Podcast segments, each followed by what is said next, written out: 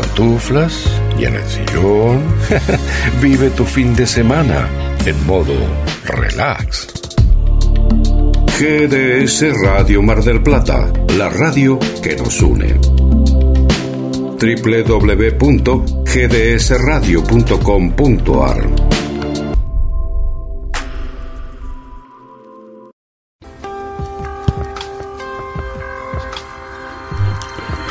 Bienvenidos a Hablemos de Salud. Entre el almuerzo y la siesta. La propuesta de cada sábado en el cual todos aprenderemos un poco más de salud, bienestar y calidad de vida. Lamentablemente la pandemia del COVID-19 sigue haciendo estrago y aumentando en casos de infectados y muertos en varios lugares del planeta, como es el caso de Reino Unido, Rusia y también China entró en alerta en 19 de sus 35 provincias, como así también es el caso en otros eh, países que también están incrementando el número de eh, infectados, especialmente con esta nueva variante eh, Delta que es mucho más contagiosa. Acá en Argentina eh, los casos todavía no están aumentando eh, tan considerablemente, pero lo que sí, de lo que se sabe, que las personas que resultan infectadas con el COVID-19 son por esta nueva variante Delta. Así que Sigamos alertas, no bajemos los brazos, eh, estemos atentos al desenvolvimiento y al desarrollo en especial acá en Argentina relacionado con esta variante Delta. No dejar de tener en cuenta los, cuidados que ya sabemos, lavado de manos con agua y jabón o alcohol en gel, eh, mantener la distancia interpersonal de un metro y medio dos, y el barbijo, bueno, eso queda a criterio de cada uno. La sugerencia es, dentro de lo que lo podamos hacer, que sigamos usando el barbijo, sea en lugares cerrados, como así también en lugares eh, al aire libre, porque a veces nos podemos llegar a encontrar con personas que no están vacunadas y quizás se da una conversación eh, así un poco informal y uno no tiene puesto el barbijo y bueno, quizás puede llegar a, a infectarse con el COVID-19. Pero no son todas malas noticias. Una buena noticia relacionada con otro país eh, es algo en lo cual hemos colaborado a través de nuestro programa, el que los padres tomen conciencia y vean la importancia de vacunar a los niños contra el COVID-19. Está teniendo buen éxito acá en Argentina la vacunación de niños de entre 3 y 11 años. Ya se han vacunado en poco más de 3 semanas más de 3 millones de niños. Así que eh, celebramos esto muy bienvenido, que los padres hayan evaluado de manera positiva eh, que es beneficioso el que vacunen a los niños contra el COVID-19. Y otra muy buena noticia que está relacionado con uno de los temas que estaríamos desarrollando en el día de hoy es el siguiente. La OMS, la Organización Mundial de la Salud, aprobó hace unos días una nueva vacuna contra el COVID-19. Más detalles cuando presentaremos el informe que mencione eh, este importante eh, acontecimiento relacionado con la lucha que se está teniendo con eh, la pandemia para poder combatir o al menos frenar el virus del COVID-19. Otro tema que estaríamos compartiendo eh, está relacionado con lo que estamos haciendo hace más de un año y diez meses, digamos, vamos para diez años, para dos años de, esto, eh, relacionado con la máquina más compleja del universo. Sí, nuestro cerebro. Compartiremos una información relacionada con células secretas en nuestro cerebro. ¿Qué se trata? ¿De qué se trata? ¿Cuáles son? ¿Qué funciones cumplen? ¿Por qué son tan importantes? Prestemos atención a este apartado que vamos a compartir en nuestro programa. Y algo que estamos muy acostumbrados a, tener como infusión, la gran mayoría, podemos decir, en varios de los países que eh, escuchan, hablemos de salud, es el café. La pregunta es, ¿es bueno o malo para la salud? Ahí se nos va a dar un detallado informe acerca del café, eh, sus propiedades, eh, si tiene riesgos, o no para la salud. Y realmente es algo que mm, nos va a informar acerca de algo tan común que tomamos todos los días, a veces varias veces al día, que a veces no tenemos noción eh, de qué se trata lo que estamos tomando. Ahí se nos va a dar un informe muy detallado al respecto. Relacionado con lo que va a suceder, eh, esperemos que así se pueda llevar a cabo el 27 de noviembre en Lolo Café de Falucho 3250.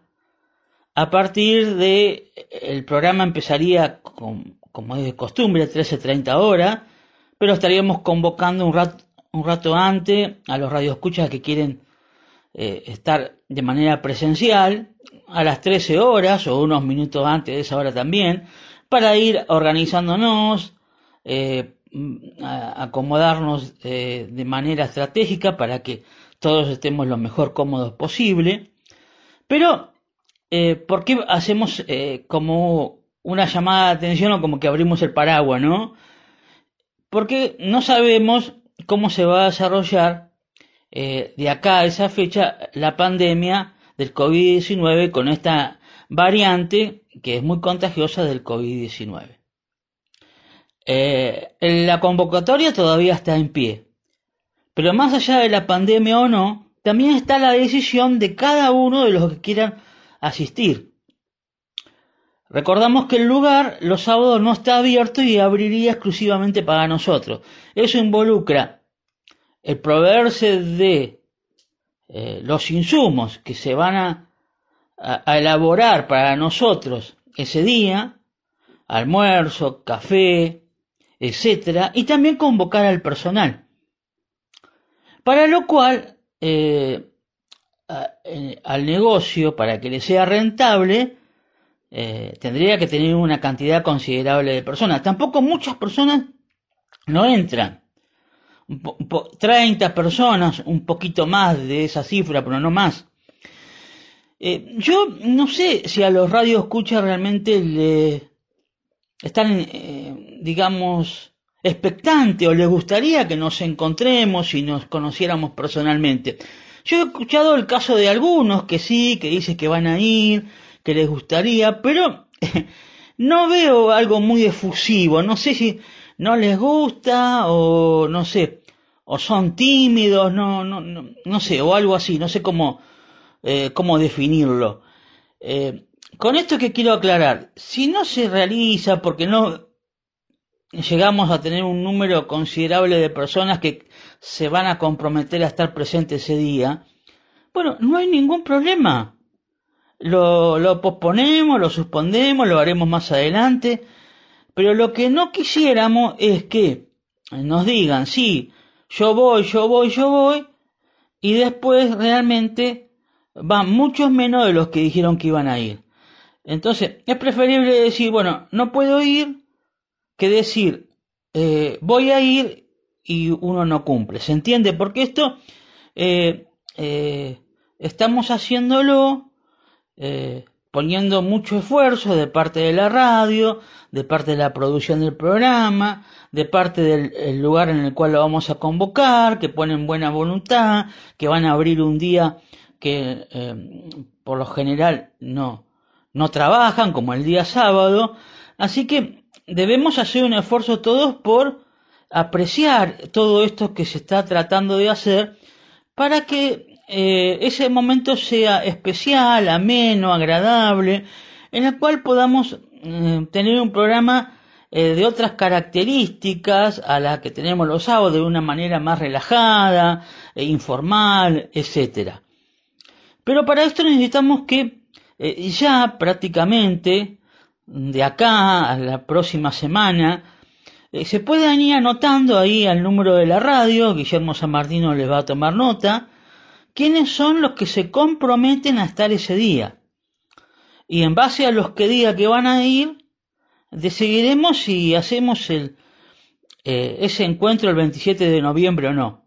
Así que por favor, eh, les pido un, compromiso en cuanto a esto. Ya les digo, si no se puede hacer, sea por la pandemia o porque no llegamos a tener un, un número considerable de personas que puedan asistir ese día, como para que justifique que el local abra exclusivamente para nosotros, no hay ningún problema, lo podemos hacer más adelante. Acá no, no queremos obligar a nadie, no estamos presionando, solamente es una idea que nos ocurrió, que pensábamos que a los radioescuchos les gustaría eh, este encuentro especial. Pero queda en ustedes, este, nosotros hacemos nuestra parte, ahora ustedes tienen que hacer su parte en cuanto a eh, manifestar eh, y comprometerse de que van a estar presentes ese día. Así que dicho todo esto, queremos este, dar paso que seguro va a tener tema para comentar de esto que les mencioné recién y de otros temas también. Acá a Guillermo San Martino, si quiere hablar acerca de una conquista de un equipo que llegó a una, a una final de Copa Argentina, este, bueno, si quiere, bienvenido sea, ¿no? Si no, todo bien. Bueno, puede comentar de este encuentro del 27 de noviembre, lo que está viendo de la pandemia, acá en Argentina, en el mundo, y lo que, cualquier opinión que él quiera verternos como siempre, acerca de otro tema también, será muy bienvenida. Así que para esto le damos eh, la bienvenida a Guillermo San Martino y lo escuchamos con suma atención pensando, Copa Argentina, me están presionando para hablar de Copa Argentina. ¿Qué es la Copa Argentina? Es una copa, le, eh, le tenemos que contar para la gente que no sabe, que mm, los equipos grandes, como son Boca y como son River, eh, no le da mucha importancia a la Copa Argentina hasta que está con la soga hasta el cuello, como le pasa a Boca ahora, y necesita entrar en la Copa Libertadores, entonces, oh, la Copa Argentina. Una cifra que es importante en dinero, es importante, siempre es importante. Y siempre es importante llegar a las finales. Pero bueno, recuerdo mi equipo, River, que también decía, eh, pero esa copa de leche, cuando la ganaba Boca, que fue el que la ganó más veces al comienzo. Después en los últimos años la estaba ganando River.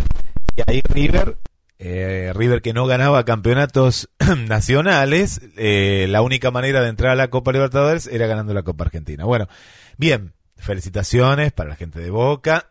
vi el partido después, lo vi de manera posterior, eh, ya que estaba trabajando y Gabriel, bueno, me iba contando lo que iba pasando y después vi el, el, resumen del partido. Así que bueno, felicitaciones para, para la gente de Boca. River sigue muy bien en, la Copa Nacional, el campeonato, digamos, a nivel nacional, más importante de la Argentina. Así que de manera de, equipos de fútbol nos preparamos para la semana que viene que vamos a vivir otra jornada de... Si es ya la semana que viene, yo estoy un poquito perdido con los días, estoy sí muy atento a nuestro día que ahora voy a contar. Jornada de eliminatorias, ¿no? Argentina-Uruguay, Uruguay-Argentina, Argentina-Brasil, Brasil-Argentina y los demás países que nos escuchan de todos lados que también están muy atentos si entran o no a la Copa del Mundo, que bueno, se perfila como claros referentes a, Brasil y a la Argentina que ya están en el Mundial prácticamente. Hablando del encuentro, bueno, hay mucha expectativa, hay mucha expectativa y, y vamos a encontrarnos en este lugar hermoso. Falucho, casi Avenida Independencia, ya hay reservas, va a haber sorpresas también, va a haber música y la buena compañía del Doc Mac, quien les habla y lo más importante que son todos ustedes. Así que a seguir reservando, ¿eh? ya tenemos algunas reservas, algunas bastante, digo porque aparte el lugar es chiquitito y se llena muy rápido, pero ya tenemos muchas reservas. Y algunas que vienen, es probable, Doc Mac, es muy probable que vengan desde Buenos Aires, ¿eh? desde Buenos Aires, mirá qué importante que es el programa que vienen desde Buenos Aires y vienen con una fotógrafa también. Esto me gusta, me gusta, me gusta mucho. Me gustan las fotos, que nos saquen fotos, porque y después que las revelemos, ¿eh? que las revelemos porque es importante tener este hermoso recuerdo que será la vuelta a la presencialidad de los eventos y en este caso hablemos de salud. Lo agendaron es el sábado, claro, en el horario del programa, sábado 27 de noviembre, va a estar también Lucía, que es una seguidora del programa y bueno, mucha gente más ahí, ¿eh? mucha gente, mucha gente que ya está ansiosa, ansiosa porque llegue la fecha. Me querían ir la semana pasada, mirar con lo que te digo. Así que bien como dijo el doc, eh, ahí reservando aquellos que están en duda y demás, no vayan directamente, ¿eh? porque tenemos que eh, saber justamente por un tema de protocolo y más que nada de espacio, las dos cosas juntas, quiénes van y quiénes no van, ¿sí? Así que por favor, no se queden con la idea de que sí, veo, no sé, no, no, es, van a quedar afuera, directamente quedan afuera y se quedan los que van a estar en, eh, en reserva. Con respecto a la, a la pandemia, ¿no? Este momento que se está viviendo en América Latina, en el cual eh, seguimos eh, pensando y dan, da la sensación de que, de que todo está bien, de que, de que ya no pasa nada, viste, tenemos como esa sensación y bien usada, ¿no? Mejor usada que nunca esta palabra, ¿no? Es una sensación. Estamos en una sensación. Avalada por los números, me vas a decir de otro lado, pues, eh, pero Guille, Doc, siempre ustedes con esto. No, el tema de la prevención, muchachos, muchachas, el tema de la prevención. Pero me gusta, ¿sabes qué, Gabriel? Que yo, viste que uno charla mucho, vos también, con, con oyentes, eh, con, gente también que uno se encuentra, pero en este caso era un, un oyente en particular que a mí el otro día me dijo, mira, vos sabés que a mí me gusta ir, pero no, no, no me gusta tanto del aforo al ciento por ciento, no, me, me hace ruido, no, no, no me gusta, no me gusta y a veces iría a ciertos lugares, pero ya al ciento por ciento me da como cierta cosa de ir, ¿no? Eh, me hace ruido. Porque claro, todos hemos pasado por esta situación de, en algunos casos, de una angustia muy grande, en otros casos de haber perdido amigos, como mi caso en particular y el de vos también que nos estás escuchando, de tener a otros oyentes que ya son otra persona. Y, y, suena raro, ¿no? Que uno lo diga así, pero ya no son los mismos, ya no son los mismos, ya no son los mismos, ya no son las mismas personas que eran antes. Eh, de lo único que se pueden aferrar es de que se han salvado de morir, pero ya no son las mismas personas. Y uno lo, lo siente cuando los escucha, cuando los ve, cuando de pronto personas jóvenes están perdidas, no saben dónde están, se olvidan de las cosas, les queda una fatiga crónica, le falta esa parte del alma, ¿no? Y yo sigo diciendo esto, ¿no? Porque eran personas, algunas de ellas muy enérgicas, con, con fuerza, con ganas de vivir, con ímpetu, y ahora los veo como una hoja seca de otoño que si viene un viento fuerte sí las va a llevar.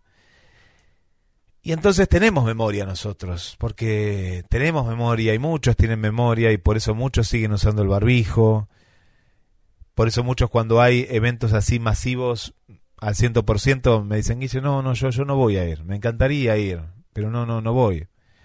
Doy un caso, un caso puntual, voy a dar un caso puntual. En la radio empezamos a regalar entradas para el teatro tanto para aquí a Mar del Plata, eventos de Mar del Plata, como también de Capital Federal de las productoras que, que son radios asociadas. Y mucha gente me ha dicho, mira, Guille, gracias, pero si es al 100% no, ¿y qué, qué, le voy a decir? Si la compañía del teatro me dice, sí, es al 100%, contenta, porque bueno, puede ir más gente, vemos la parte económica, pero nos aclaran con barbijo, dice, pero no, no, no, no, ¿sabes qué fui yo cuando había un aforo eh, de, de, tanto por ciento, tanto otro, pero ya ahora no, me da cosa. Mira, y fueron muchos los casos que me han dicho, y dije, está perfecto, está perfecto, está perfecto porque es una manera también de, de cuidarte primero y de cuidar a los demás y de tomar cierta conciencia y de, y de estar bien parados en una situación que es complicada, porque por un lado, y hoy que se va a hablar del cerebro, que, que es un tema muy, muy, muy recurrente y muy importante, en el cual eh, de pronto el cerebro te dice por un lado y te dice, dale, dale, Marta, anda, anda, Marta, que, que ya la pandemia desapareció. Y la otra parte del cerebro te dice, Marta, pero acordate lo que le pasó a tu hermano. Acordate lo que te pasó a tu amiga, que no está más. Entonces ahí es donde el, eh, el cerebro mismo empieza como a decir, para, algo está pasando acá. Y de pronto cuando te, te, te, te invitan a una reunión y demás, y vos ves que hay gente desconocida, te alejas. No, a mí me pasa eso, me alejo, me alejo.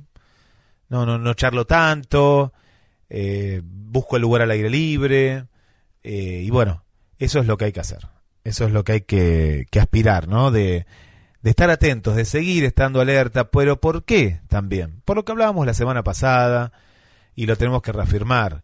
Vemos que, y lo publicamos en cronosmdq.com, en los portales de la radio y que dice, uh, Alemania tiene un pico, Rusia, Dinamarca, y vos decís, pucha, pará, entonces, ¿qué está pasando del otro lado? Bueno, está pasando las diferentes variantes de la Delta y otras variantes que siguen activas.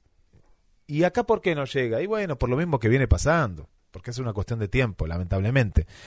Entonces, a mí me da la esperanza de que cuando voy al centro, cuando voy a lugares donde hay mucha gente, la gente todavía sigue usando el barbijo. Yo no sé hasta cuánto, porque está esta cuestión, ¿no? Que desde los medios de comunicación nos siguen tirando imágenes, ideas, decir, no, dale, sacate el barbijo, sacate el barbijo, para después, tal vez en algún momento, revertir la situación y decir, pero me hiciste caer en la trampera como una rata, me pusiste el queso, me hiciste ir a un montón de lugares, me contagié, no me había contagiado, capaz si me contagié, ¿Y ahora qué está pasando? Bueno, a tener mucho cuidado con todo esto, a tener mucho, pero mucho cuidado. Bueno, continuamos con el programa. Esta es la editorial. Te doy el pase, Gabriel, hoy desde el estudio número 2. La semana que viene, eh, si todo se da, nos vamos a reencontrar nuevamente en el estudio central. Pero también es una manera de, de cuidarnos. Y bueno, ahí reservando para el 27, que nos sigan mandando mensajes al 223 424 6646 al mail de la radio, como lo han hecho la gente de Buenos Aires. Ahora en vivo nos preguntan ahí por Facebook. Bueno, la vía que sea, más tarde o más temprano nosotros la vamos a leer y te vamos a estar contestando y vas a tener el lugar en este encuentro presencial con mucho cuidado, con espectáculos musicales, con programa en vivo para este 27 de noviembre.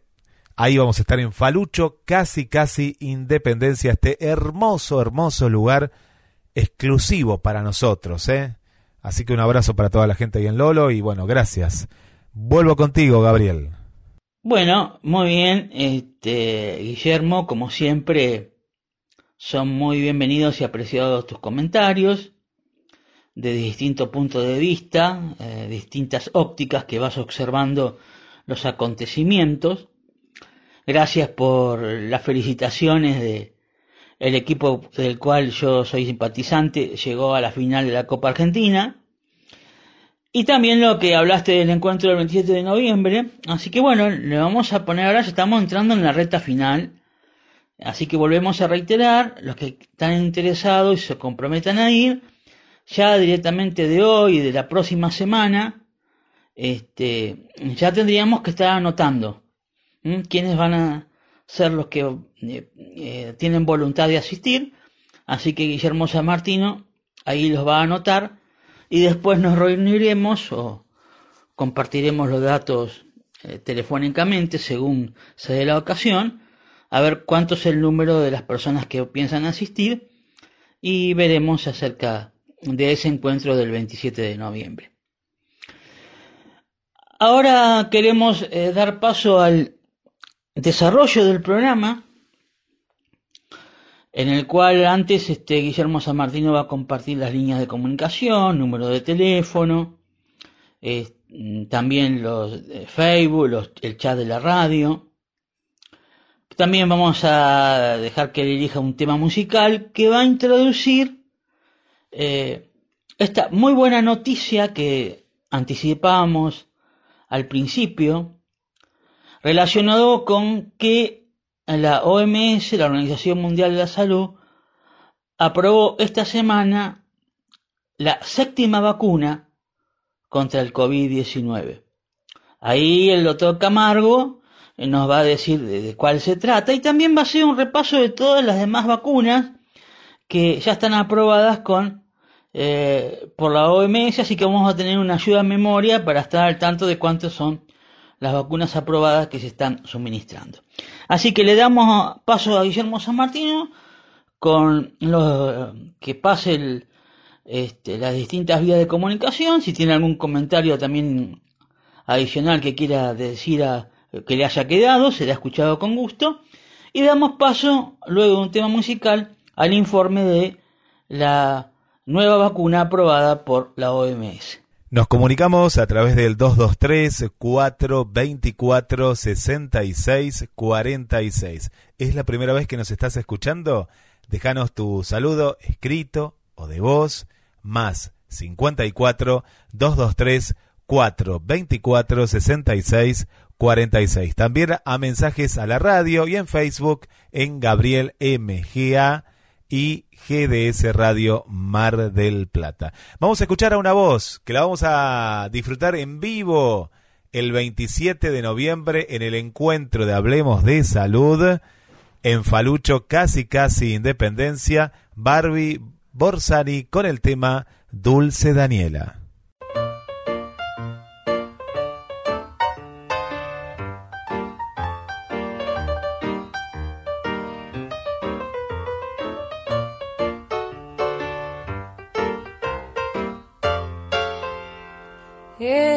Decide cuando es de día, ella maneja el sol. Anda pintando toda la casa con trozos de crayón. Rojo a los muros, verde al oscuro, sillón del comedor. Y un poquitito de azul celeste aquí en mi corazón.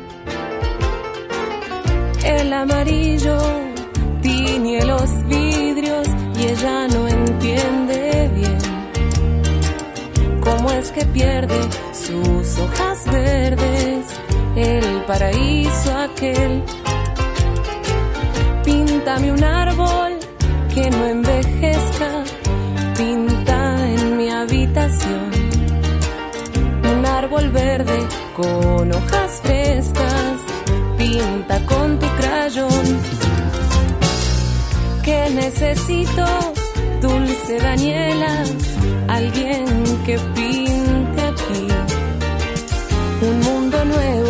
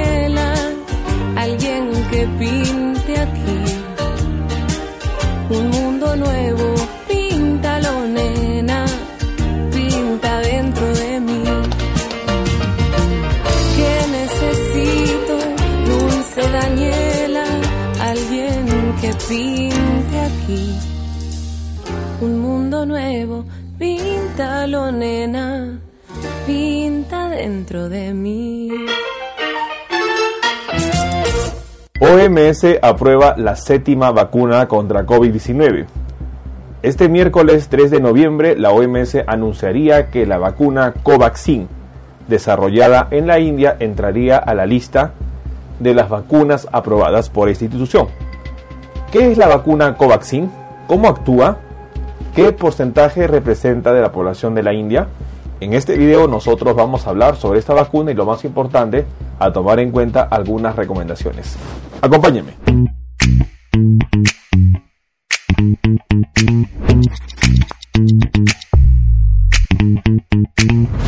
Hola con todos, quien nos saluda es el doctor Luis Antonio Pacora Camargo. El día de hoy vamos a hablar sobre la noticia importante que se dio este pasado miércoles 3 de noviembre, en donde la Organización Mundial de la Salud habría aprobado la séptima vacuna para luchar contra la pandemia COVID-19. Hoy en día es muy importante que se suma una noticia favorable con respecto a la pandemia por COVID-19.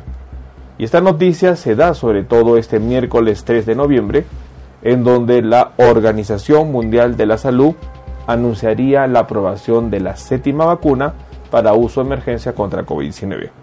Una situación muy importante porque ya el pasado junio 2021 se habría aprobado la última vacuna que fue la vacuna de China, virus atenuado. Hoy en día se le sumaría una que sería la vacuna de la India. Para tomar en cuenta, ya con ello se sumarían siete vacunas aprobadas por la OMS, siendo las primeras seis, sobre todo la vacuna Pfizer, la vacuna Moderna, AstraZeneca, Johnson Johnson, Sinovac y Sinopharm.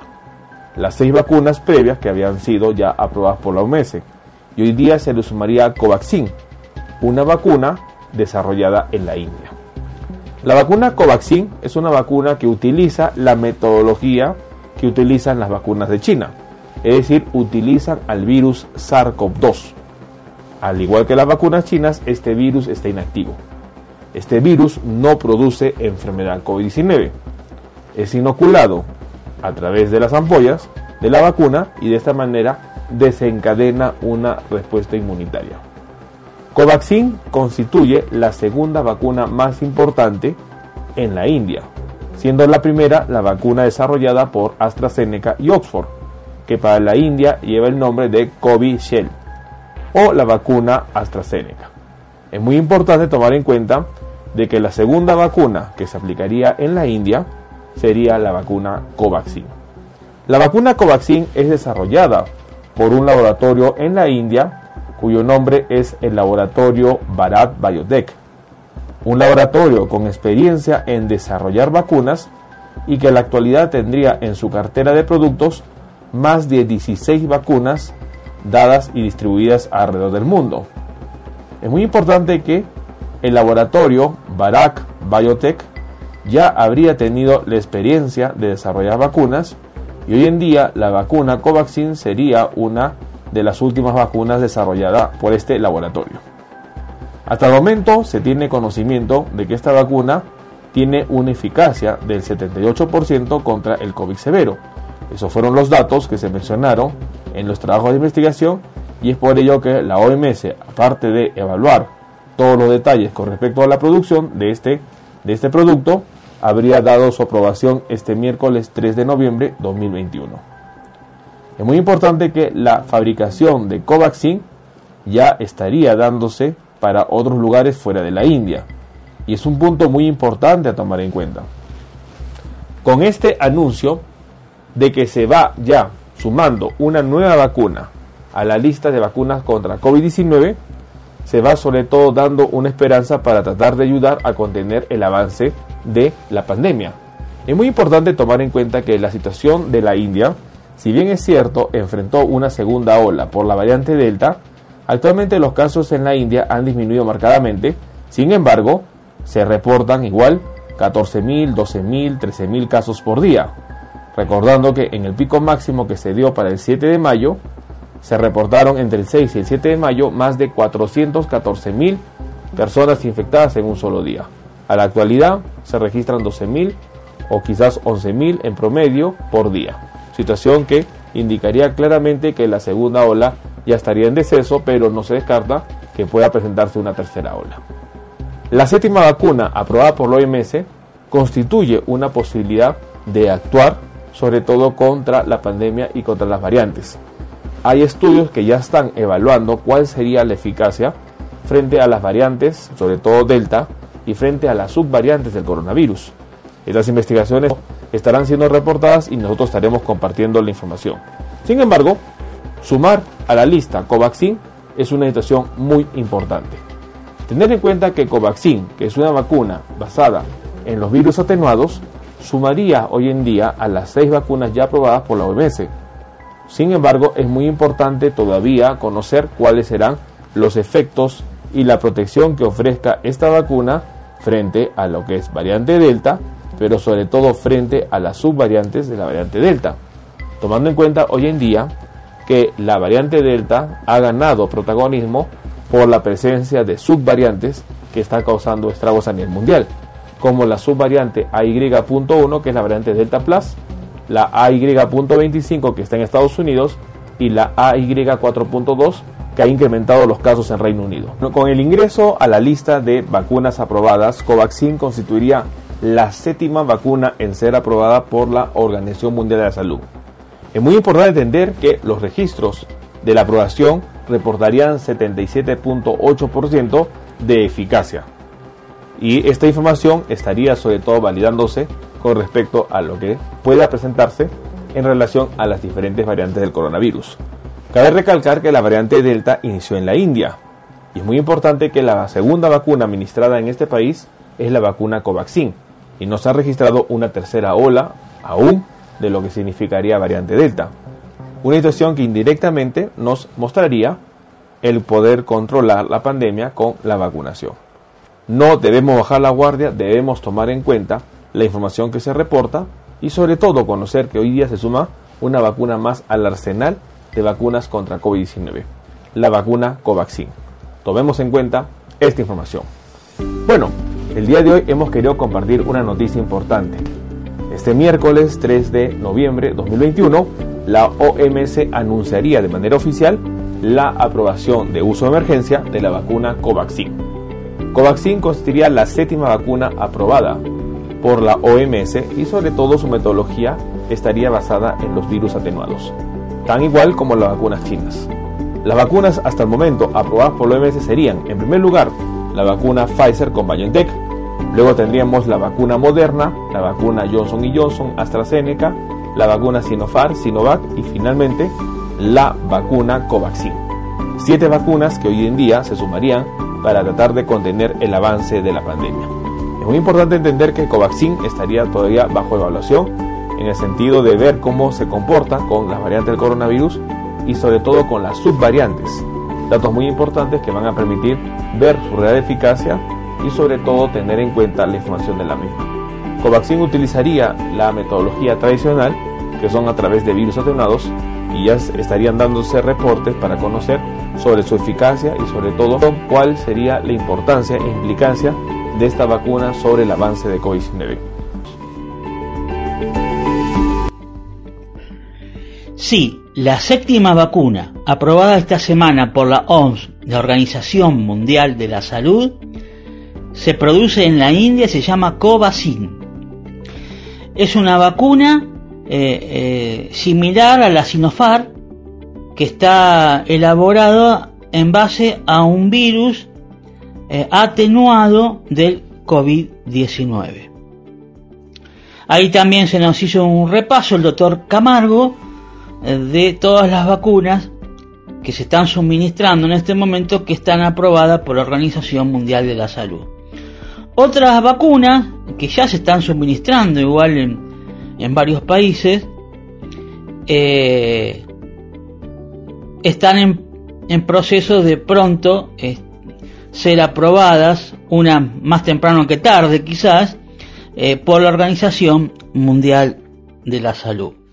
Así que es una muy buena noticia, eh, porque esta también vacuna de la India también se está viendo el poder eh, producirla, fabricarla eh, en otros países. Así que de esta manera viene muy bienvenida esta noticia porque va a poder suplir este, el que se la falencia que se está teniendo que muchos países de la tierra eh, todavía están eh, muy bajos en el porcentaje de personas eh, vacunadas.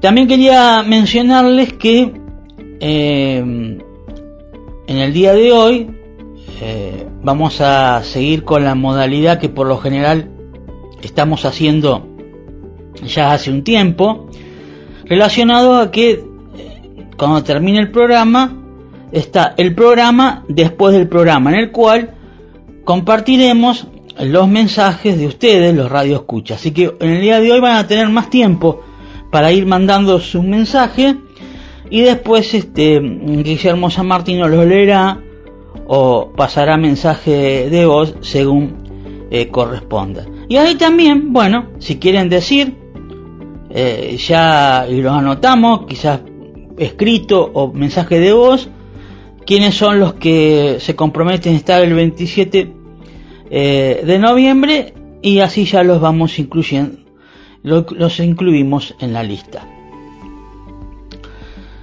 Continuando con nuestro programa, eh, viene la sección que habíamos anticipado al principio, que tendríamos eh, una sesión que está relacionada con la máquina más compleja del universo.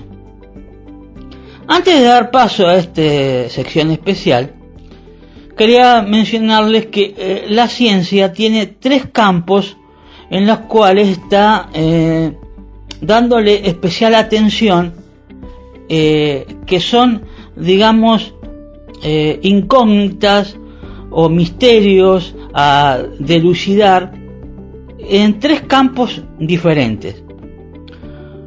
Uno está relacionado con nuestro propio planeta.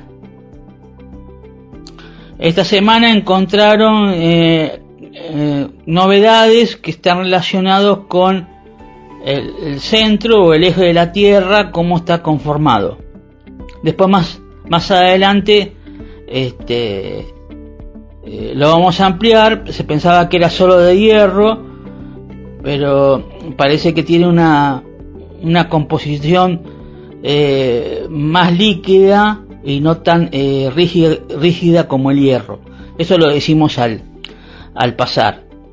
Otro campo en el cual la ciencia eh, está puesta todo su interés en poder eh, dilucidar muchos misterios e incógnitas está relacionado con nuestro universo.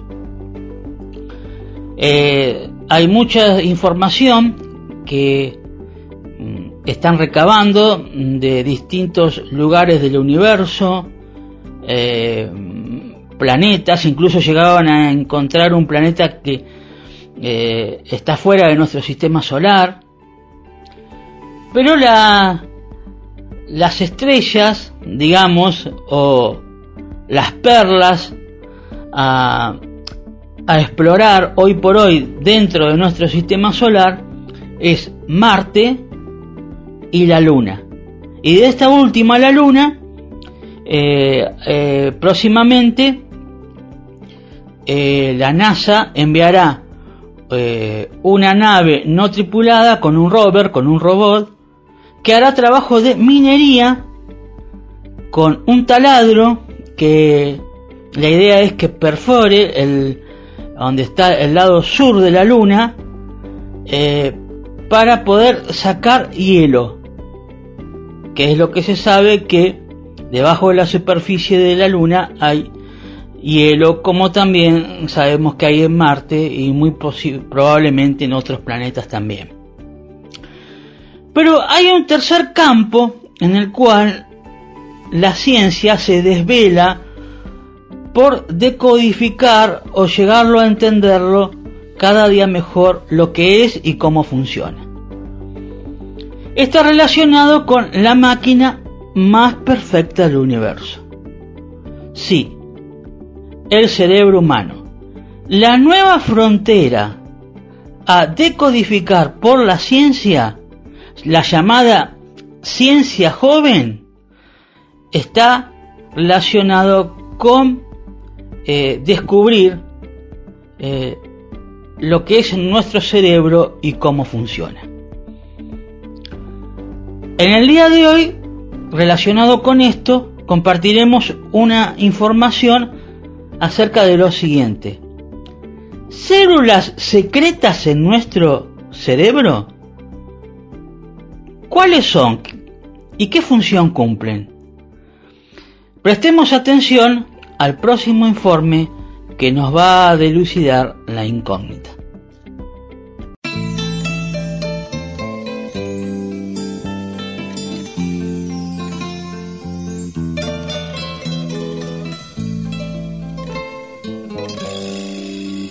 Cualquier día, cualquier hora, en cualquier lugar, nos vemos tú y yo para hablar de amor. Cualquier día, cualquier hora, en cualquier lugar, nos vemos tú y yo para hablar de amor, recordando un pasado de felicidad, los instantes que juntos pasamos y amor nos juramos, revivir los momentos de sueño y de pasión de palabras locas que dijo el corazón. Ay, amor,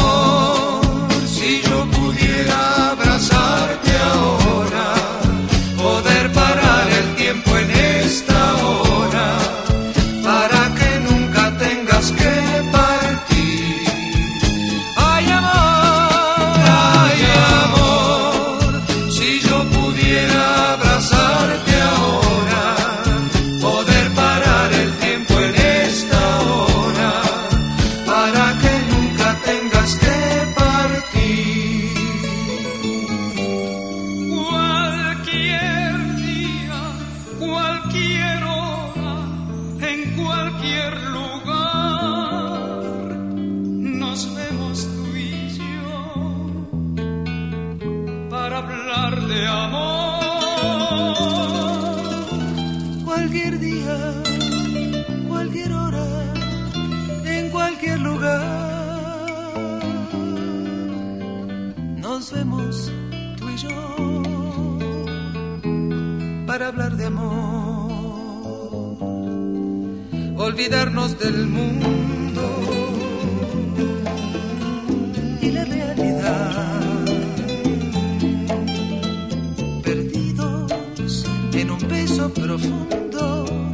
Como la eternidad. Y después del amor decir, muy apasionados, no podemos ya vivir nunca más separados. Ay, amor, si yo pudiera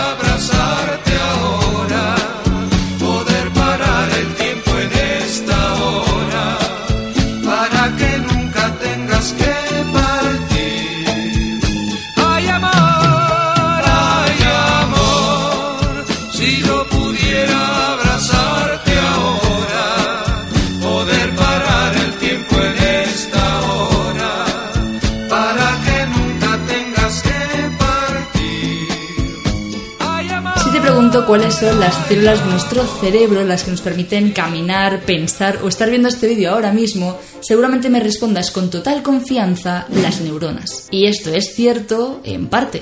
Las neuronas han recibido muchísima atención tanto por parte de la comunidad científica como de la sociedad en general. Raro es que no te suene lo que es una neurona. Pero no son ni de lejos las únicas células de nuestro cerebro, ya que hay muchas otras células que a pesar de no ser tan conocidas, son igual de importantes para que nuestras neuronas y nuestro organismo en general funcionen correctamente. Es un poco parecido a lo que ocurre en las películas. El trabajo más visible es el de los actores y las actrices, que son las caras conocidas, las populares. Pero esa película no sería posible si las personas que se dedicasen a su guion, dirección, música o producción.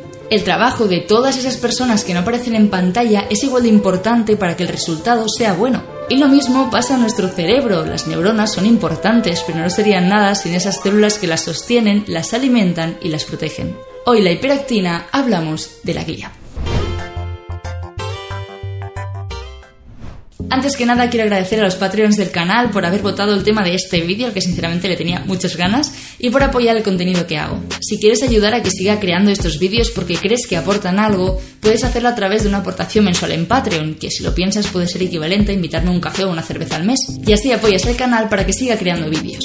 Ahora sí, vamos con el vídeo. En realidad, si lo pensáis, es como que en este canal me dedico un poco a hacer justicia a aquellos órganos o partes del cuerpo que hacen cosas maravillosas pero que no obtienen el reconocimiento que se merecen. Le hicimos un vídeo al sistema linfático que a pesar de ser tan importante como el sistema cardiovascular, apenas lo conocemos ni lo estudiamos en el colegio. Hablamos del bazo, ese órgano que es más conocido por cuando la caga o hace algo mal que por todo lo bueno que hace por nuestro cuerpo, y en el vídeo de hoy vengo a hacer justicia a las células más marginadas de nuestro cerebro, las células gliales. Las células gliales o glía, como vas a ver a lo largo de este vídeo, son distintos tipos de células con formas diversas que se encuentran repartidas por todo nuestro sistema nervioso. Y esto incluye nuestro sistema nervioso central, que está formado por el encéfalo y la médula espinal, y también a nuestro sistema nervioso periférico, formado por neuronas y nervios que se reparten por el resto del cuerpo. No obstante, a pesar de que las células gliales formen parte de nuestro sistema nervioso, no transmiten impulsos eléctricos como lo hacen las neuronas. En su lugar, la función de estas células es actuar como una especie de equipo de soporte de nuestras neuronas, por ejemplo, participando en su desarrollo, proporcionándoles alimento e incluso ayudándolas a recuperarse tras una lesión.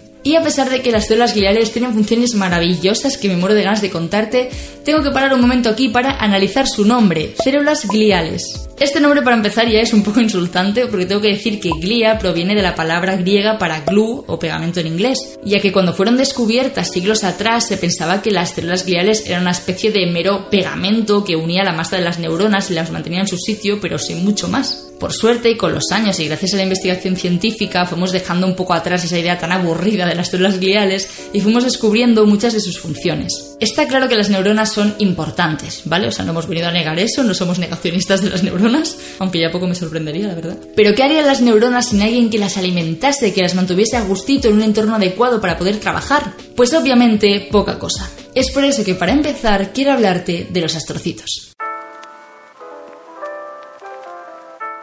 Tengo que reconocer que el nombre de astrocitos ya es bastante más cool y más mono, ya que astrocitos significa literalmente células estrella. Y si observamos la imagen de un astrocito, entenderemos rápidamente por qué. Por favor, mira qué cosita. Los astrocitos se encuentran en el sistema nervioso central, concretamente en nuestro cerebro y médula espinal. Y una de sus funciones más importantes es la de intervenir en la transmisión del impulso nervioso entre neuronas. Hasta ahora habíamos explicado la transmisión del impulso nervioso del siguiente modo. Tenemos el extremo de una neurona, un espacio llamado sinapsis y el extremo de otra neurona. Y esa señal eléctrica, ese impulso nervioso, se transmitiría de una neurona a otra a través de unas moléculas llamadas neurotransmisores. Un neurotransmisor es una molécula que permite la comunicación entre neuronas, es decir, la transmisión de información de una neurona a la otra. De hecho, ya vimos en el anterior vídeo cómo funcionan. Una neurona libera un tipo de neurotransmisor, por ejemplo dopamina o serotonina. Este viaja a través de la sinapsis y finalmente es captado por los receptores de la siguiente neurona, transmitiéndose así la señal. Pero la cosa es que esto no tiene por qué ser siempre así. Hasta ahora habíamos definido la sinapsis como el extremo de una neurona conectado al extremo de otra neurona, pero lo cierto es que muchas sinapsis están formadas por un tercer elemento, el extremo de un astrocito conectado a esta sinapsis, ayudando a regular ese impulso nervioso. ¿Y cómo pueden los astrocitos regular una sinapsis? Pues por ejemplo, los astrocitos participan en un proceso llamado recaptación de neurotransmisores. Es decir, cuando un neurotransmisor se ha liberado la sinapsis y ya ha producido su efecto, es necesario quitarlo de en medio para cesar esa señal que ya no hace falta. Para ello, los astrocitos utilizan unas proteínas especializadas de su membrana para recaptar de nuevo esos neurotransmisores y poder reciclarlos en su interior. No solo eso, sino que los astrocitos son capaces de liberar moléculas que amplifican o disminuyen el impulso nervioso y por tanto la actividad de nuestras neuronas, como si fuera una especie de director dando instrucciones a los actores de una escena sobre cómo tienen que actuar. Y ojo, no un director cualquiera, para que te hagas una idea, un solo astrocito puede estar conectado a miles de sinapsis entre muchas neuronas distintas. Bastante fuerte la cosa. Aún así, como te puedes imaginar, los astrocitos hacen muchas más cosas. Por ejemplo, tal vez sepas que la glucosa es la principal fuente de energía del cerebro, pues los astrocitos son una reserva muy importante de glucosa en el cerebro, esto permite que cuando las neuronas necesitan energía, por ejemplo porque están muy activas, los astrocitos pueden utilizar esa glucosa que contienen en su interior para aportar combustible a las neuronas. Pero evidentemente esta fuente de energía es limitada, al final se trata de una reserva finita de glucosa. Es por eso que el cerebro, al igual que cualquier tejido de nuestro cuerpo, necesita un aporte constante de nutrientes y oxígeno a través de la sangre. Pues bien, los astrocitos también son capaces de regular el flujo de sangre que llega al cerebro, lo cual en realidad es brutal porque si hay una zona del cerebro que de repente tiene mucha actividad, los astrocitos pueden aumentar el aporte de sangre a esa zona.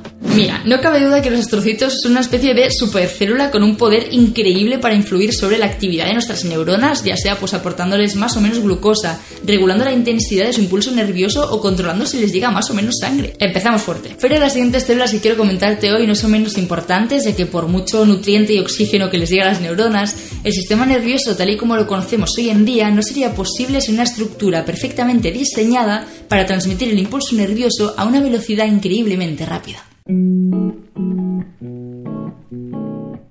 Las neuronas son probablemente de las células más reconocibles que existen ya que tienen como una forma muy característica. Están formadas por el cuerpo de la neurona, que es este de aquí, por las dendritas, que son las prolongaciones a través de las cuales la neurona recibe el impulso nervioso, y por el axón, que transmite ese impulso nervioso hacia la siguiente neurona. Es decir, el impulso nervioso viaja a través de los axones de las neuronas, y no precisamente de forma lenta, se estima que la velocidad a la que se transmite puede alcanzar los 120 metros por segundo. ¿Cómo es posible que nuestras neuronas alcancen tal velocidad?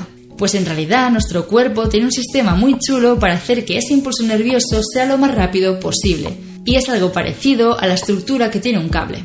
Tal vez sepas que un cable se trata de un filamento de cobre por el que pasa la electricidad, recubierto por una superficie aislante de plástico. Con las neuronas pasa algo parecido. Sus axones vendrían a ser ese cobre por el que se transmite el impulso nervioso, solo que en lugar de plástico nuestros axones están recubiertos por fragmentos de mielina, una sustancia grasa que actúa como una capa aislante de la electricidad y que permite que el impulso nervioso viaje de manera más rápida y eficiente. ¿Y esta mielina de dónde sale? Pues precisamente de las células gliales y concretamente de dos tipos. En nuestro sistema nervioso central son los llamados oligodendrocitos los que forman la mielina. Se tratan de células con forma de algo así como una especie de bolita con prolongaciones que envuelven los axones, formando la capa protectora de mielina bolita con prolongaciones, una carrera de biomedicina para acabar diciendo bolitas con prolongaciones. En cambio, en nuestro sistema nervioso periférico son las llamadas células de Swann las que realizan esta función. Y a pesar de que tienen una forma bastante más básica que la de los oligodendrocitos,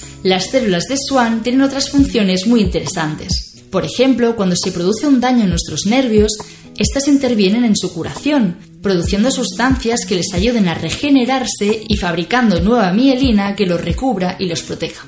Y esto es súper importante porque sin una mielina que aísle correctamente nuestros nervios, el sistema nervioso puede tener graves problemas a la hora de funcionar. De hecho, esto es algo que ocurre en algunas enfermedades como la llamada esclerosis múltiple, en la que se cree que el sistema inmunológico del propio cuerpo ataca por error a las vainas de mielina, lo que hace que los impulsos eléctricos entre el cerebro y el resto del cuerpo sean más lentos. Esto, por supuesto, conlleva consecuencias como alteraciones de la visión, debilidad de los músculos, problemas con la coordinación y el equilibrio, y hasta problemas de memoria y depresión.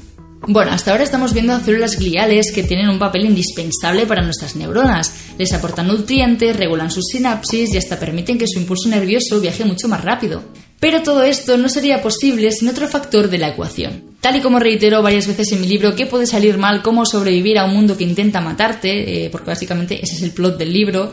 Nuestro cuerpo está constantemente expuesto a sustancias y microorganismos que lo ponen en peligro. Es por eso que no estaríamos donde estamos si no contásemos con un buen sistema de defensa preparado para contraatacar ante cualquier amenaza que nos aceche en este mundo hostil, más aún si lo que quieres proteger es algo tan importante como el cerebro. Te parecía suficientemente cool hasta ahora, nuestro sistema nervioso cuenta con sus propias células de defensa, la llamada microglía. La microglía son células algo más pequeñas que el resto de células gliales que hemos ido viendo, de ahí que se llamen microglía, pero no por ello menos impresionantes, son pequeñas pero matonas. Las células de nuestra microglía se encargan de deambular por el cerebro en busca de posibles daños, lesiones o microorganismos peligrosos. Si la microglía detecta un peligro, ésta se activa y desencadena una respuesta de defensa que reclutará más células inmunitarias para intentar cargarse a lo que esté causando ese daño. Para poder combatir las infecciones, las células gliales son capaces de básicamente dos cosas. Por una parte, engullir células muertas, toxinas o patógenos que puedan estar implicados en la lesión, o sea, actúan como una especie de aspiradora cerebral. Pero por otra parte, también son capaces de liberar toda una serie de sustancias que activan la inflamación. La inflamación es un proceso natural del organismo que favorece la respuesta del sistema inmunitario y por tanto la curación de una lesión. No obstante, una inflamación excesiva y prolongada en el tiempo puede llegar a ser perjudicial. Es por eso que la microglía ha recibido bastante atención por parte de la comunidad científica debido a su posible implicación en enfermedades neurodegenerativas tan conocidas como la enfermedad de Alzheimer. Se sabe que las células de la microglía se activan en muchas enfermedades neurodegenerativas, desencadenando procesos de inflamación que podrían estar implicados en estas enfermedades. Pero bueno, sea como sea, el papel fundamental de esta microglía y del resto de células gliales en nuestro organismo es indiscutible. Pero no son ni de lejos las únicas células de nuestro cerebro, ya que hay muchas otras células que a pesar de no ser tan conocidas... Antes que nada quiero agradecer a los Patreons. Y en el vídeo de hoy vengo a hacer justicia Hoy quiero empezar hablándote de los astros. Es por eso que para empezar, hoy quiero hablar... Conocemos hoy en día no sería posible sin una estructura increíble. Nuestro sistema nervioso en general no sería posible. Nuestro sistema nervioso no sería lo mismo. Hago frases tan largas que me ahogo. Las células secretas de nuestro cerebro son las glía, que asisten y alimentan a las neuronas. Sin las mismas, las neuronas no podrían cumplir el papel importante que desempeñan en nuestro cerebro. Así que de esta manera estamos dando un pasito más adelante relacionado con eh, decodificar esta ciencia joven, la nueva frontera Ah, que tiene la ciencia eh, de codificar el cerebro humano.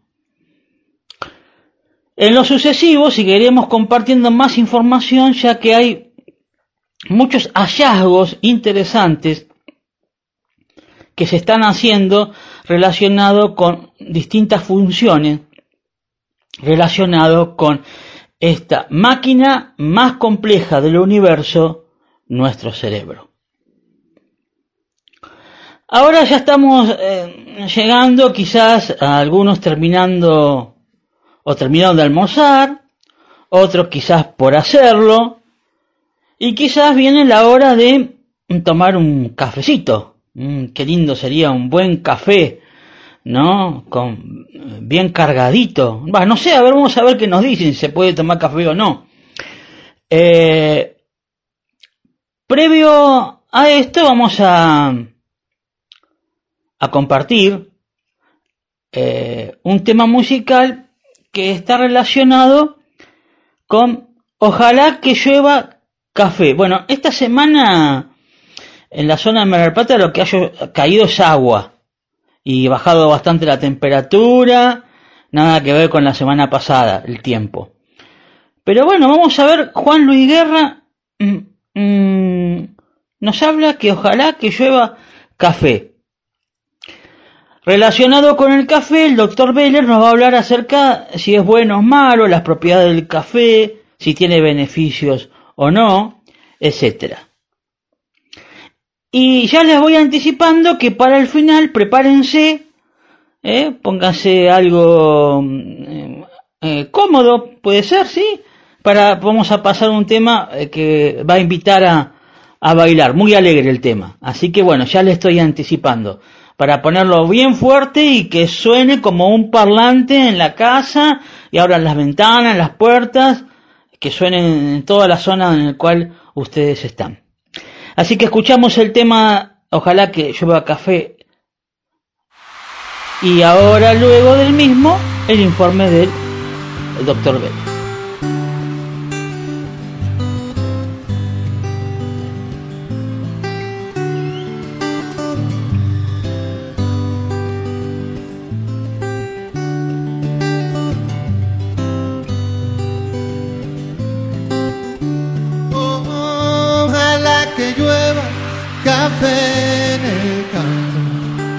Caiga un aguacero de yuca y té, del cielo una harina de queso blanco y al sur una montaña de berro y miel.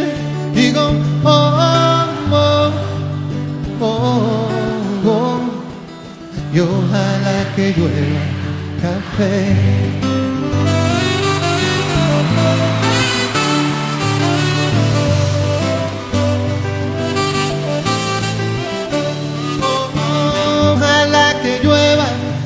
En el campo, peinar un alto cerro de trigo y mapue, de arroz graneado y continúe el arado con tu querer y digo oh oh oh oh, oh. ojalá el otoño vista mi cosecha le pedí saber. Sembra una llanura de batata y fresas y ojalá que llueva café.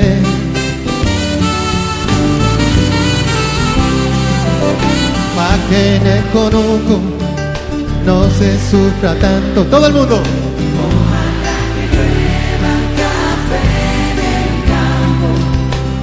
Que los montones oigan este canto. Oh, ve.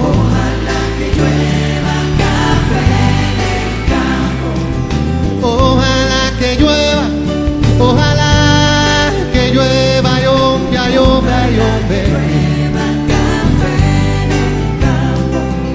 Ojalá que llueva café. yeah.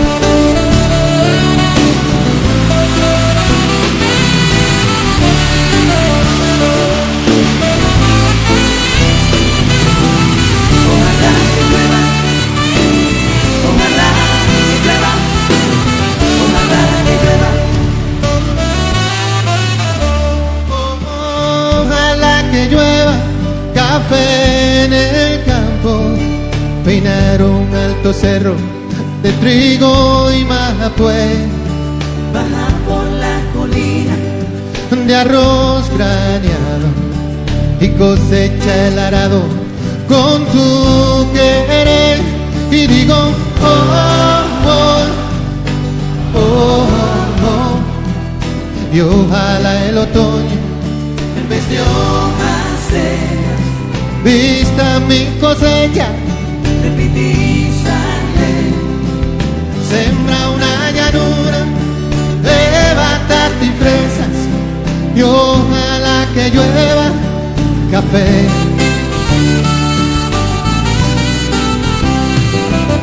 Pa' que en el conuco no se sufra tanto. Todo el mundo. Pa' que todos los niños canten en el campo, ayombe, ayombe.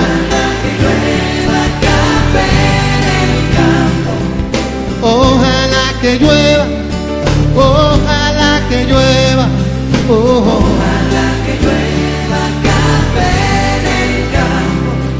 y ojalá que llueva café.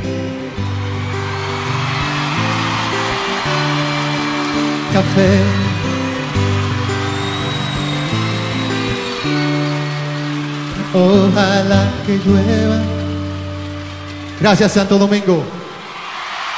Buenas noches. Dios les bendice. ¿El café es bueno o es malo para el corazón? ¿Cuánto café podés ingerir sin riesgo? Te voy a contar los beneficios, pero también los riesgos, basados en la cantidad de café que deberías tomar en un día. También te voy a contar curiosidades como cómo actúa tu cerebro al recibir el café, en cuánto tiempo actúa, cuánto tiempo dura en la sangre, qué hacer si tenés acidez o cómo podés mejorar esos síntomas. Te voy a contar la relación que existe entre el cáncer y el café, si eleva la presión, si debo tomar café, si soy hipertenso o si tengo arritmias, es decir, todo lo que he investigado durante días y días sobre el café en aproximadamente 10 a 15 minutos. Hola a todos, yo soy el doctor Juan Ignacio Veller, soy médico y cardiólogo. Empecemos. ¿El café es bueno o es malo? Bueno, depende de la dosis. Es decir, si nosotros nos pasamos de la dosis del café, vamos a estar más cerca de todo esto. En cambio, si nosotros tomamos una dosis adecuada de café, vamos a estar más cerca de lo que les voy a explicar enseguida. Y seguramente que se les viene la pregunta, ok doctor, pero ¿cuánto es mucho y cuánto es poco? Se dice que una dosis aceptable de café es más o menos 400 miligramos de café. En términos prácticos, esto quiere decir que podés tomar entre 3 a 5 tazas de café por día. Doctor, pero hay tazas más grandes y tazas más pequeñas. Bueno, la taza de la cual yo te hablo es la taza de 236 mililitros, la taza estándar, y con una preparación también estándar. Incluso han salido estudios muy grandes el año pasado, en 2020, y este año en la Sociedad Europea de Cardiología y en la New England, una revista famosísima, que muestran los beneficios del café a nivel de la presión arterial, la muerte cardiovascular, etc. Vamos a empezar a hablar entonces. ¿Cuáles son los beneficios del café? Lo primero que quiero contarte es que cuando vos tomás café, no tomás solo cafeína, sino que tomás potasio, magnesio, vitaminas y otros u otras sustancias en realidad que son antioxidantes. Estas sustancias aparentemente están relacionadas con mejores resultados cardiovasculares. Se siguieron miles, estoy hablando de casi medio millón de personas en un estudio que te voy a contar enseguida, durante más de 15 años y se vio que se morían menos. Déjame que te explique un poco más. Sin embargo, el café tostado contiene una sustancia que se llama acrilamida.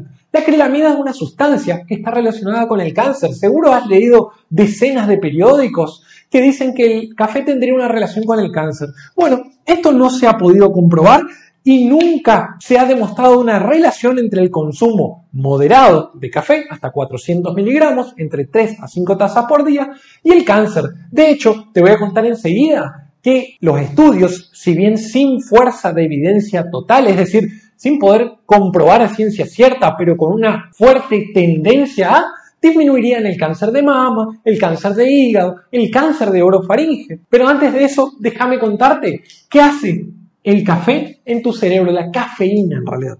Cuando nosotros ingerimos café, el café ingresa obviamente por nuestro sistema digestivo, llega al intestino, se absorbe, va al hígado y en el hígado se metaboliza. Una hora después de la ingesta de café, nosotros llegamos al pico máximo del café. El café se dirige a nuestro cerebro, pero antes déjame contarte que un 5% de la cafeína se elimina casi sin modificarse en la orina. ¿Por qué te cuento esto? Como curiosidad, ¿has tomado café y has ido a orinar y has sentido que tu orina tiene olor a café? Bueno, es por este 5% que se elimina casi sin metabolismo.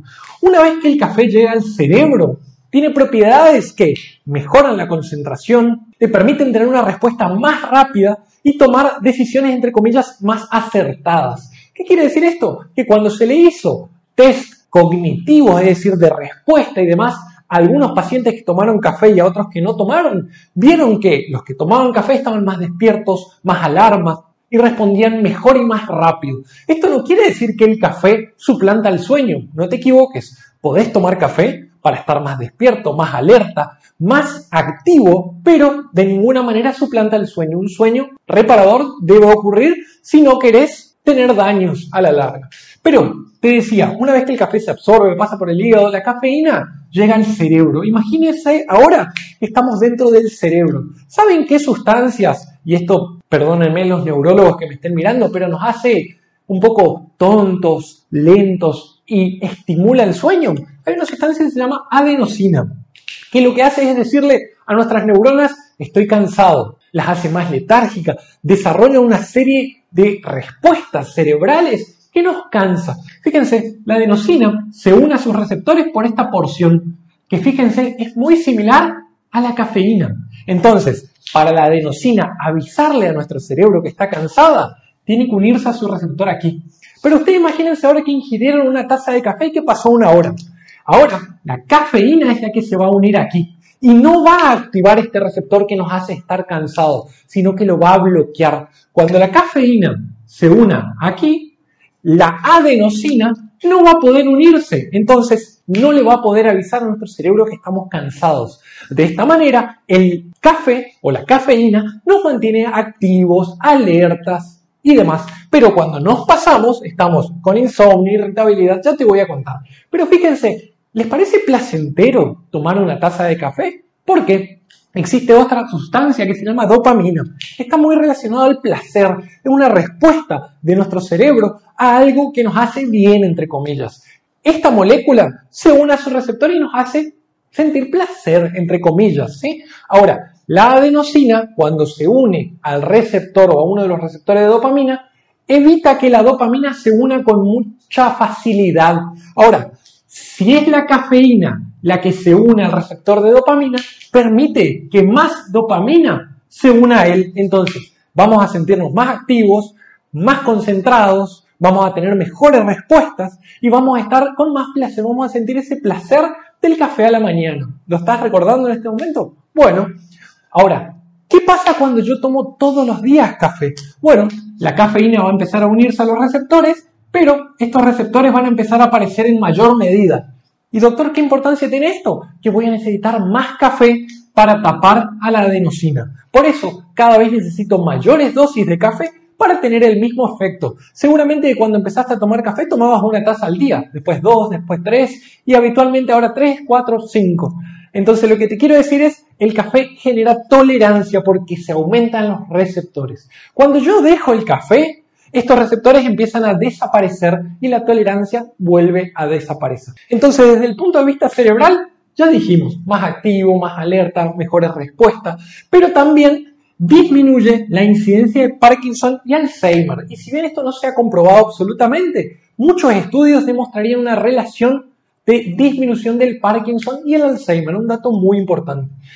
Doctor, cuando tomo café me duele la cabeza. Les voy a decir una cosa, es paradójico.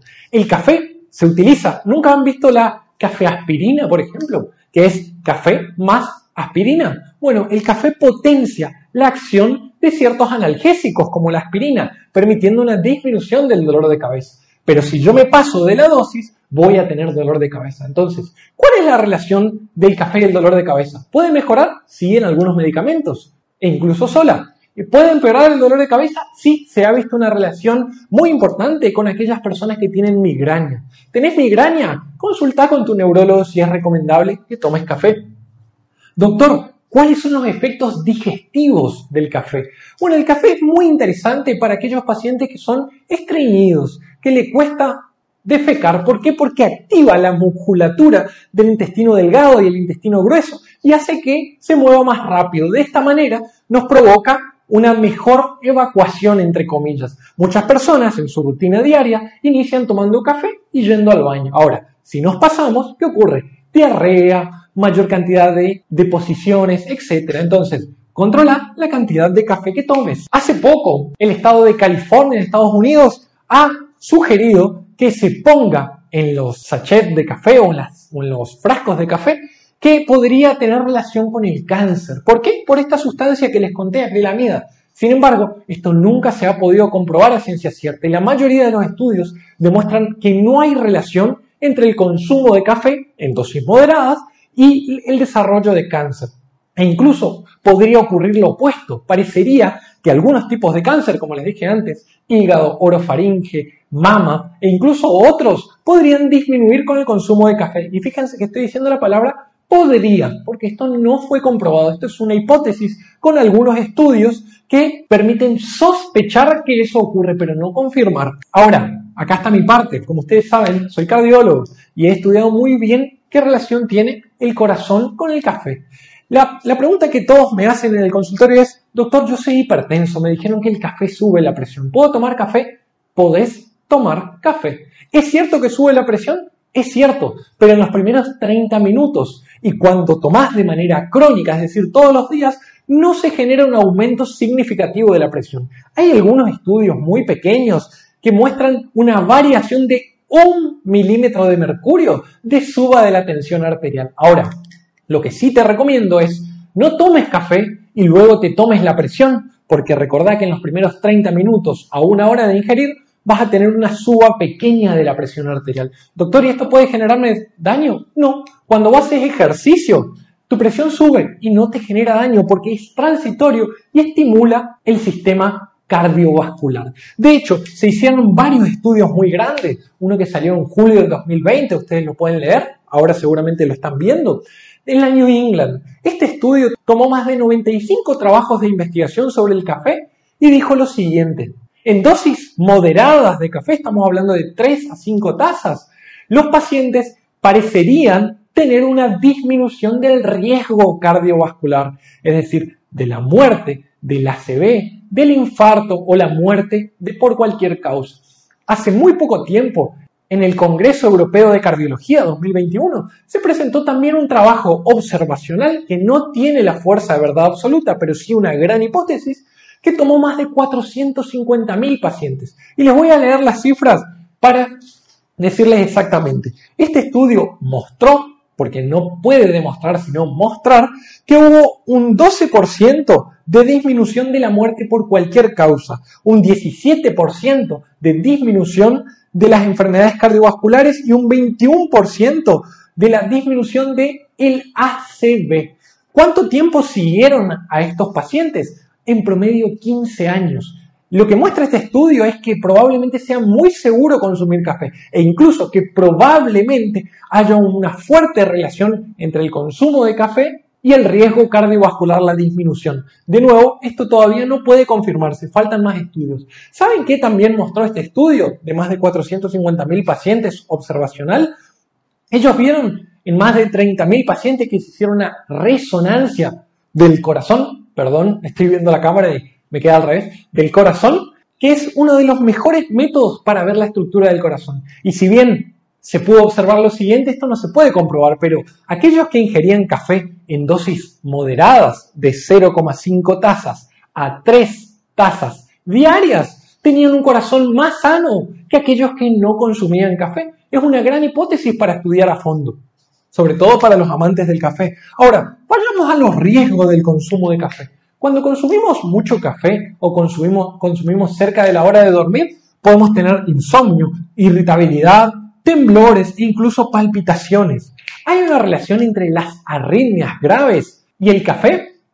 La respuesta es no. En personas normales, en personas no enfermas. Es decir, vos podés consumir café si sos una persona sana. Doctor, y si soy una persona que tiene arritmias, en ese caso debes consultar a tu cardiólogo. Es probable que él te pida como mínimo que disminuyas la cantidad de café a no más de dos tazas diarias, 200 miligramos, 100 miligramos aproximadamente, o que directamente te suspenda si las arritmias que vos tenés son de riesgo. Ahora, no se ha podido demostrar la relación en personas sanas entre el consumo de café y las arritmias, pero sí ocurren palpitaciones, porque seguramente estarás mirando este video y dirás, pero cuando yo tomo café el corazón me late fuerte. Es cierto, ocurre un aumento de la frecuencia cardíaca de manera normal, es decir, no arrítmica, de más o menos unos 10 a 15 latidos, como si estuviéramos haciendo ejercicio. Y algunas personas pueden percibir esto como que el corazón les late fuerte y rápido. Entonces, esas personas que tienen muchas palpitaciones, nosotros sabemos que no tienen más riesgo de desarrollar una arritmia, es decir, un latido anormal. Pero si les molesta mucho, deberían disminuir el consumo de café o anularlo completamente. Dos cosas más. ¿Me puedo deshidratar tomando café? Es cierto que cuando yo tomo café, aumenta la micción, así como aumenta la defecación, aumenta la micción, es decir, es un diurético natural, voy a orinar más. Pero el café hidrata. Cuando vos tomas café te estás hidratando. Y no se ha podido demostrar que el aumento de la micción provoque deshidratación. Doctor, ¿y si yo tengo acidez? Si cuando tomo café me duele la panza. Bueno, deberías consultar con tu médico gastroenterólogo qué hacer. Pero una buena opción, aunque de nuevo consulta con tu médico, es tomar café expreso, porque tiene un tostado o una característica distinta que puede caerle bien a tu estómago. Pero lo más prudente es consultar a tu médico. Por último, quiero decirles lo siguiente. Estamos hablando de 400 miligramos de cafeína. Hay muchas cosas, es decir, 400 miligramos por día, ¿no? Que podés consumir. Además del café, muchas otras sustancias o productos tienen cafeína, como el té, principalmente el té verde o el té negro, el chocolate. Los energizantes tienen una cantidad espectacular de café. de cafeína, perdón. Entonces, cuidado si consumís esto, algunos medicamentos, las bebidas de cola. Entonces, vos podés consumir cuatro tazas de café, pero en ese caso no podrías consumir energizantes, no podrías consumir bebida de cola, chocolate, etcétera, porque pasarían los 400 miligramos. Y si pasás los 400 miligramos, es más probable que tengas alguno de estos efectos secundarios. Las últimas dos cosas y los dejo. Recordad seguirnos y nos ayudas mucho. Dale un clic, contanos de qué querés que te hablemos. ¿Por qué antes se pensaba que el café era malo? Bueno, porque se vio que aquellos pacientes en los 80 y 90 que tomaban café fumaban más, tenían dietas menos saludables y eran más sedentarios. Entonces los estudios que se hicieron, como no se hicieron adecuadamente y no se alejaron estos confundidores, es decir, imagínense una persona que fuma mucho y toma café y yo digo que por tomar café se muere más, es incorrecto porque en realidad se muere más por el tabaco. Y se ve que los pacientes que fuman más, que toman más café, fuman más. Entonces los estudios de los 80 y 90 estaban en lo que nosotros llamamos sesgados. Entonces habría que intensificar el apoyo para la disminución del tabaco. Y por último, recordad que no es lo mismo un café negro, sin azúcar, sin crema, sin leche con grasa, que un café solo. ¿Por qué? Porque los beneficios del café aparentemente están en, la cafeína, potasio, magnesio, en los antioxidantes. Pero si vos le agregás azúcar, si vos le agregás crema, leche, eso podés disminuir los beneficios del café. Entonces tened cuidado. Y por último, ¿el café me hace adicto? Se vio que cuando uno le saca el café a las personas, se pueden sentir algunos días más cansados, más somnolientos, con menos ánimo, etc. Pero no se vio que sean adictos. ¿Por qué? Porque no desean la sustancia fuertemente. Entonces, el café no te hace adicto y en pocos días estos receptores de sobra del café y de la adenosina van a desaparecer y probablemente no necesites volver a consumir si lo que querés es dejarlo. Y ya hablamos de la tolerancia. Más café te va a hacer requerir más café. Si no tomas café, es probable que una taza alcance para mantenerte despierto, alerta, etc. El doctor Beller nos mostró de los muchos beneficios que tiene para nuestra salud eh, el café, que tiene cafeína, también otros productos también lo tiene, como por ejemplo el té, en el cual ayuda a mejorar el, el funcionamiento de nuestro cuerpo, también este, a poder paliar o atenuar algunas enfermedades que podamos llegar a tener. Esta información, eh, a grandes rasgos, ya la habíamos compartido hace mucho tiempo en Hablemos de Salud acerca de las propiedades y lo del café y lo beneficioso que es para nuestra salud. Pero como siempre, el pasarnos de la medida de tomar eh, eh, más de 5 eh, tazas de café de 200 mililitros al, día puede ser perjudicial. El doctor habló de tomar de 3 a 5 por día porque si nos pasamos de, de esa cantidad ahí puede tener un efecto contrario y, y ya no, no tener los beneficios positivos que podría tener para nuestro eh, cuerpo el tomar café. De esta manera estamos llegando al final de nuestro programa en el cual compartimos variada información. La que podemos eh, destacar como sobresaliente está relacionado con el hecho que la Organización Mundial de la Salud aprobó la séptima vacuna contra el COVID-19 Covaxin que se produce en la India. Ahora queremos compartir con ustedes un tema que les venía anticipando que es para bailar. Si lo desean pueden poner este bien alto el volumen de la, sus aplicaciones, abrir las puertas de sus casas, que suene como un parlante en el lugar donde están viviendo, porque el grupo El Símbolo nos invita a levantar las manos. Luego del mismo lo dejamos a Guillermo San Martino, que también le agradecemos por todo su aporte para que pueda salir al aire nuestro programa Hablemos de Salud, con lo que hemos llamado el programa después del programa, en el cual eh, compartiremos los mensajes de ustedes, los radio escucha, eh, como muy bien, son muy apreciados y valorados eh, sus comentarios y opiniones sábado a sábado. Hasta el próximo sábado en Hablemos de Salud.